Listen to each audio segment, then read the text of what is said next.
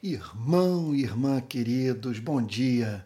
No Palavra Plena dessa manhã de segunda-feira, 19 de junho de 2023, eu estou com a minha Bíblia aberta no livro do profeta Jeremias, capítulo 10, versos 6 e 7, que dizem assim: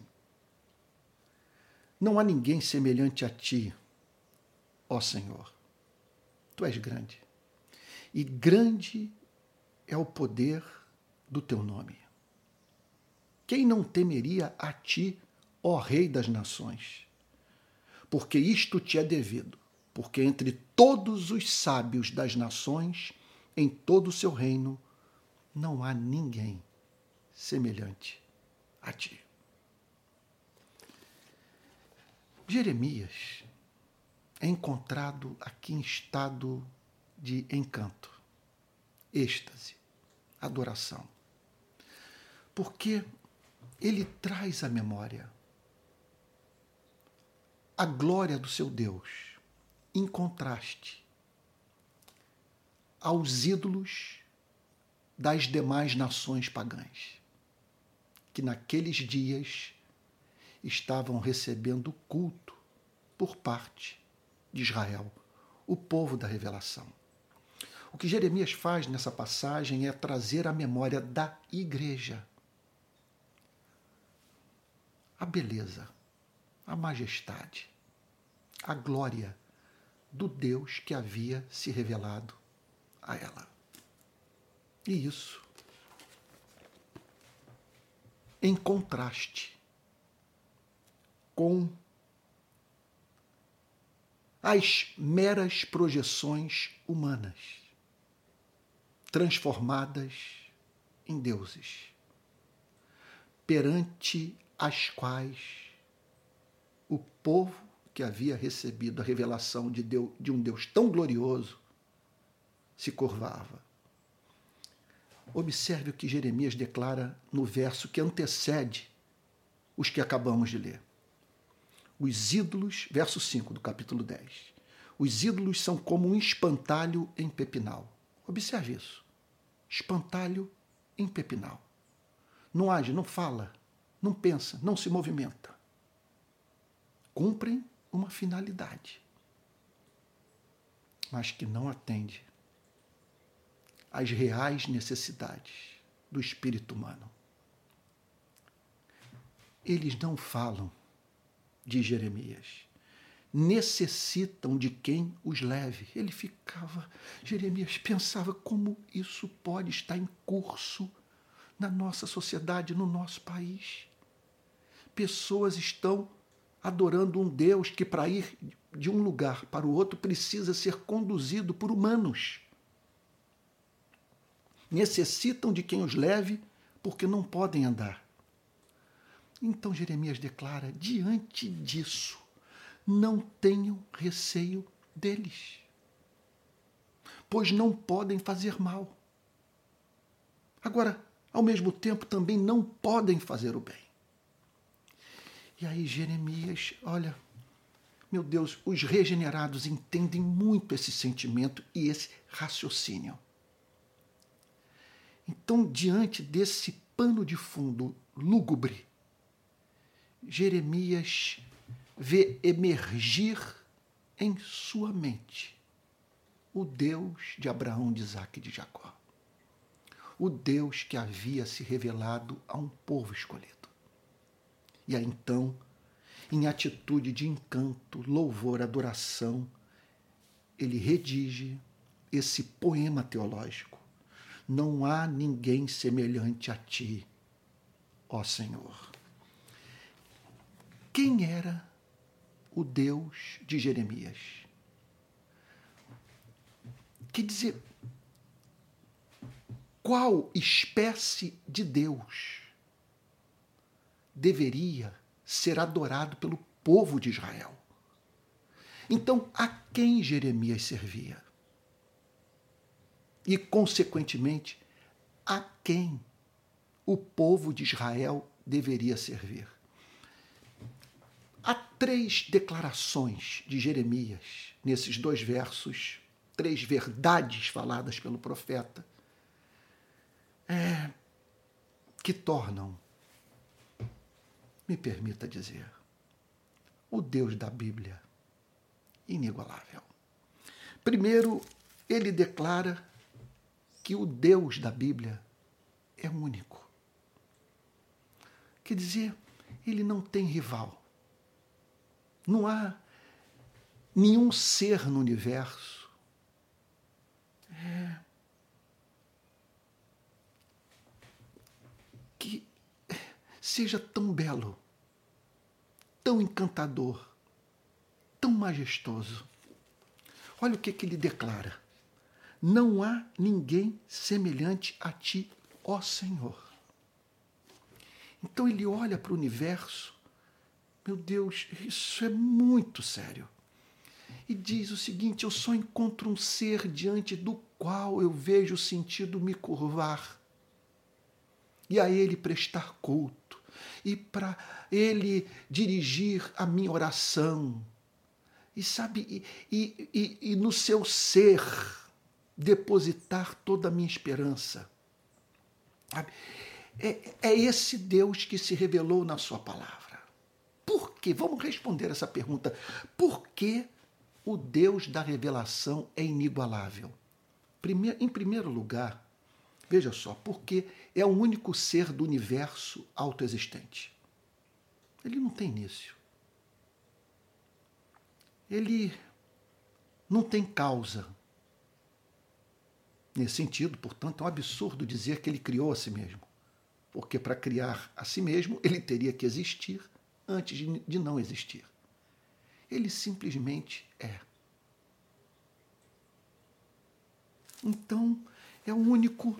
Os teólogos costumam dizer algo difícil de compreender, mas que faz sentido.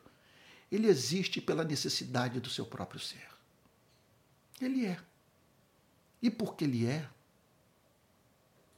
as demais coisas vieram à existência e não teriam existência nem forma se no início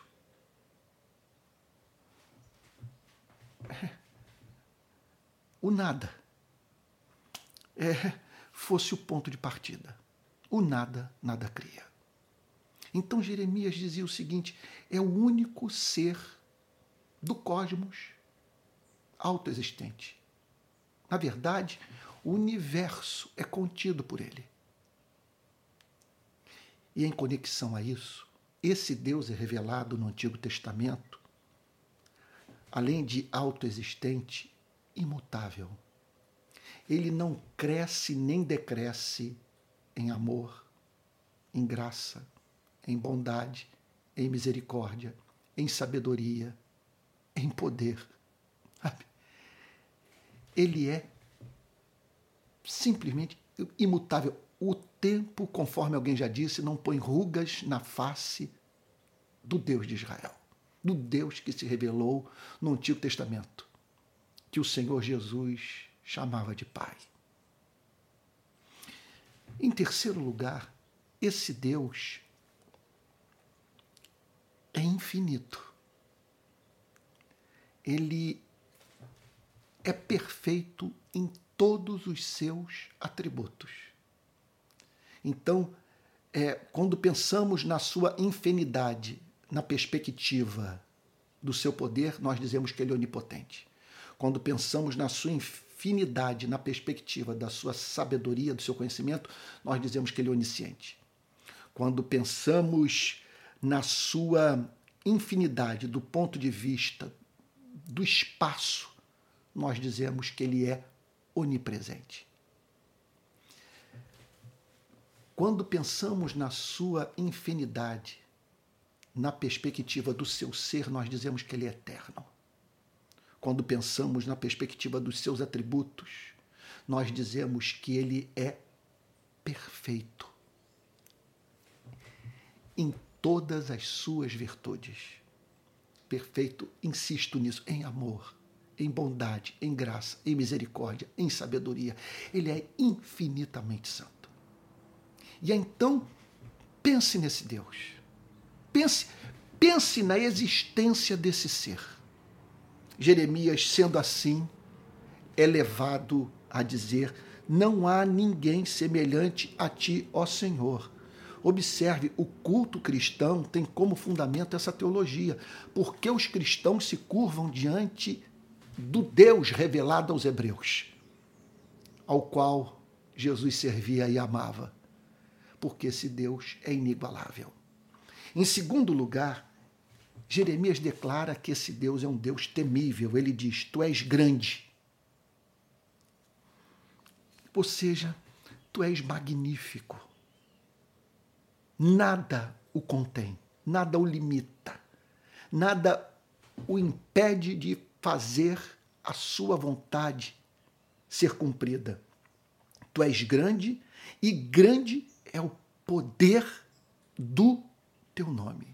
O nome de Deus é a revelação que ele faz de si mesmo às suas criaturas racionais. E Jeremias dizia: Grande é o poder do teu nome. Essa revelação faz com que, nos, que, que, com que nós, mortais, nos vejamos diante de um ser que nos tira o fôlego, de um ser todo-poderoso, que não tem rival no universo, e nisso consiste a nossa esperança. Porque esse grande é o poder do seu nome. Nada, nem ninguém pode se levantar contra a sua autoridade soberana, impedir que seus planos se cumpram e faz parte desses planos a felicidade eterna do seu povo. Ninguém pode impedir esse plano de ser levado a cabo, porque grande é o poder do teu nome.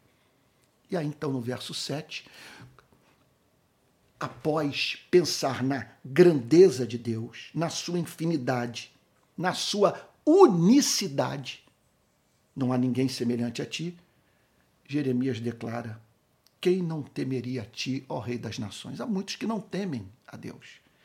Mas quem não temeria a esse Deus a partir do vero conhecimento, do conhecimento da mente, do coração, das entranhas. Quem não temeria a ti, ó Rei das Nações?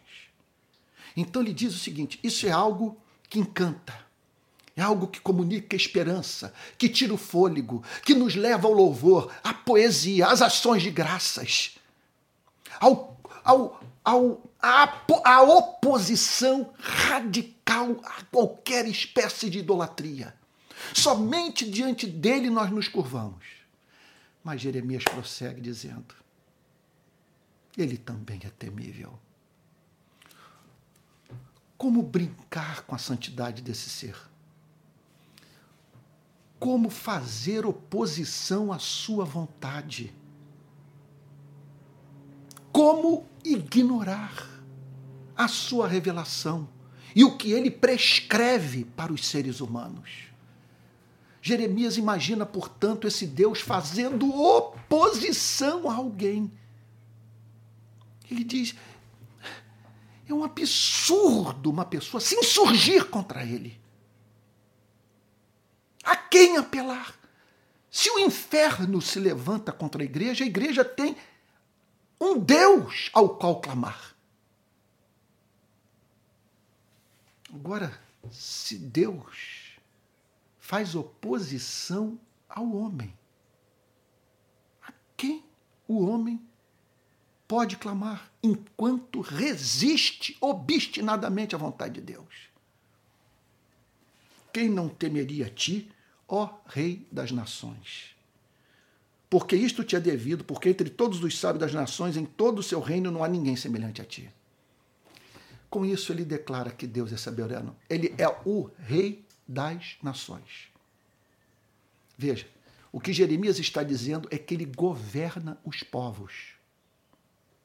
Não há nada ocorrendo em nenhum reino desse planeta a revelia do conhecimento, da vontade, da sabedoria de Deus. Por mais que isso nos seja incompreensível, é ensinado com absoluta clareza pelas Sagradas Escrituras e, embora seja incompreensível, é profundamente consolador, porque é impensável que tenha alguém nesse momento tramando alguma coisa fora do escopo da vontade divina e que seja capaz de impedir os planos eternos de Deus de se cumprirem. Você está entendendo a indignação de Jeremias? Ele, ele, ele diz o seguinte: como é que vocês puderam fazer essa troca? É o que eu diria hoje para a igreja do nosso país. Como que essa igreja pôde trocar o evangelho por ideologia política? Como que nós vemos é, é, evangélicos defendendo mais o político da sua preferência e o seu ideário do que defendendo e proclamando o evangelho, mais preocupados em fazer com que pessoas se convertam à sua ideologia do que se convertam ao Evangelho de nosso Senhor e Salvador Jesus Cristo, ou por meio do Evangelho de nosso Senhor e Salvador Jesus Cristo, se convertam a Cristo. Eu faria duas aplicações de tudo que nós vimos nessa manhã. Primeira, nós precisamos retomar esse encanto. Nós precisamos ser capazes de voltar a dizer: não há ninguém semelhante a ti, ó Senhor. Qual foi a última vez que você disse isso? a partir das vísceras. Deixa eu fazer uma pergunta. Você é encontrado por Deus se dirigindo a Ele nesses termos, em louvor, em adoração perplexa, perplexa enquanto dirige seu carro, enquanto anda nas ruas, ao acordar, ao dormir, nos seus momentos de solitude. Esse é o seu conceito de Deus? E uma última aplicação que eu gostaria de fazer: nós precisamos retomar essa indignação de Jeremias. Esse é o sentido de santificado seja o teu nome. Observe que quando os discípulos pediram a Jesus para que Jesus os ensinasse a orar, Jesus declarou: Vocês orarão assim, Pai. Aí ele já apresenta esse ser encantador parcialmente revelado por Jeremias, nos versos que estamos examinando nessa manhã. E diante da formosura, da beleza, da doçura desse Pai, Jesus diz: vocês não têm alternativa, opção, outra opção, que não seja clamar pela santificação do seu nome. Que todos tenham o seu nome como precioso, como santo, como temível, como amável que todos vivam à luz da sua revelação e que aqueles que se utilizarem do seu nome se comportem como bons representantes do seu reino. Então, é, nós precisamos resgatar esse encanto e essa indignação indignação que nos faz ter ciúme de Deus, ter zelo pelo nome de Deus. Sabe? Santificado seja o teu nome. É o que Jeremias estava experimentando aqui. No verso 5, os ídolos são como espantá-lo em pepinal. E ele observa o povo imerso na idolatria. E no verso 6 ele declara, contudo, não há ninguém semelhante a ti, ó Senhor. Tu és grande e grande é o poder do teu nome. Nós deveríamos ter é, zelo, experimentar a mais profunda indignação quando o nome desse Deus não é santificado. Vamos orar? Pai Santo, Dá-nos o coração do profeta. Que possamos nos dirigir a Ti nesses termos. E que a visão da Tua glória, da Tua majestade, da Tua grandeza nos leve, Senhor, a nos dirigirmos a Ti com encanto, com louvor, com ações de graças. E no cumprimento da nossa missão no mundo, ter zelo pelo teu santo nome. E não tolerarmos nada que no seio da sua igreja rivalize com o amor e o temor que te são devidos. Em nome de Jesus, Senhor. Amém. Amém. Meus irmãos queridos, conforme eu sempre faço aqui no final do programa, eu quero apresentar a você alguns convites. Eu diria que são outros caminhos que eu tenho tomado a fim de é, ajudar a Igreja de Cristo na nossa nação a conhecer sua própria fé. Então, olha só, é, eu, eu, eu estou lançando e-books pela Amazon. Se você for lá, Antônio Carlos Costa, você vai ver pregações minhas que foram transcritas, que se transformaram em livros, que podem ser lidos no computador, no tablet, no seu celular.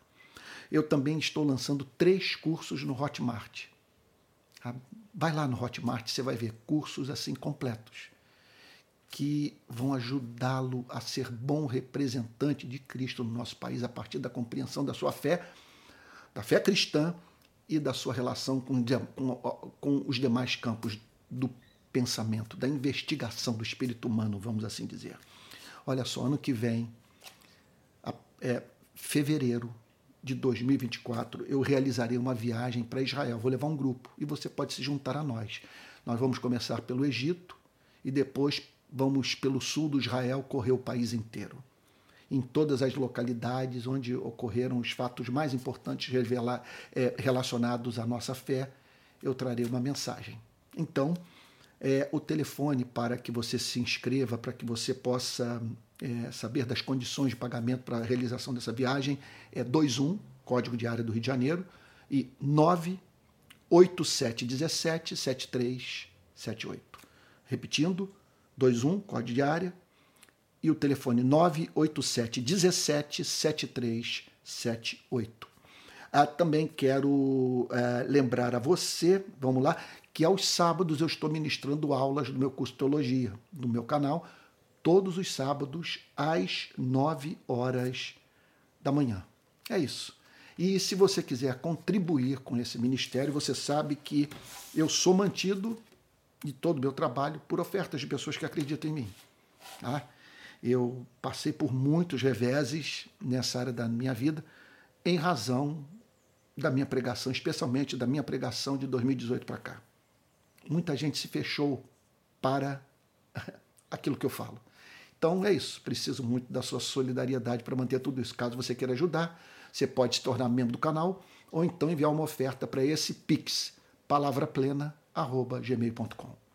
Que Deus o abençoe e guarde e até o próximo Palavra Plena.